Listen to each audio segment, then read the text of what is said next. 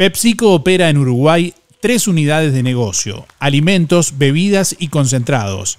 En total emplea de forma directa a 350 personas, siendo una de las principales empresas exportadoras del país, representando el 1.3% del PBI. Esta planta de concentrados de refrescos, ubicada en la zona franca de Colonia del Sacramento, exporta a 23 países de la región y otros mercados del mundo. La planta utiliza un 100% de energías renovables y recicla el 99% de sus residuos. Con esta inversión de 64 millones de dólares en tecnología de última generación robotizada, aumentará un 60% su producción. Pero quería contarle por qué PepsiCo invierte en Uruguay, porque la verdad que como empresa grande, globalmente instalada en todos los países del mundo, tenemos opciones. Sin embargo, estamos aquí en Uruguay.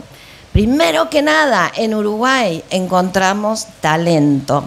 Talento capacitado, lo vimos hoy en la recorrida, talento actualizado en tecnología y digitalización, talento que tiene actitud, pasión, que actúa como dueño y está siempre, pero siempre enfocado en alcanzar metas y objetivos.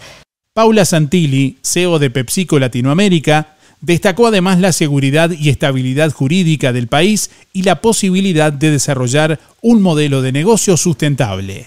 Por su parte, el presidente de la República, Luis Lacalle Pou, destacó el contexto en el que se anunció la inversión en plena pandemia. Eh, había tener, que tener coraje y seguridad y tratar de saltar mental y anímicamente por encima de la coyuntura para el septiembre del 2021 anunciar una obra de 64 millones de dólares y, a veces uno pierde la perspectiva en, la velocidad de la vida. Ahí quiero eh, claramente marcar el, coraje de una decisión estudiada, por supuesto, y planificada en una empresa tan importante. Segundo, algo que decía eh, Carlito Moreira, que es acá en Colonia, en una zona franca.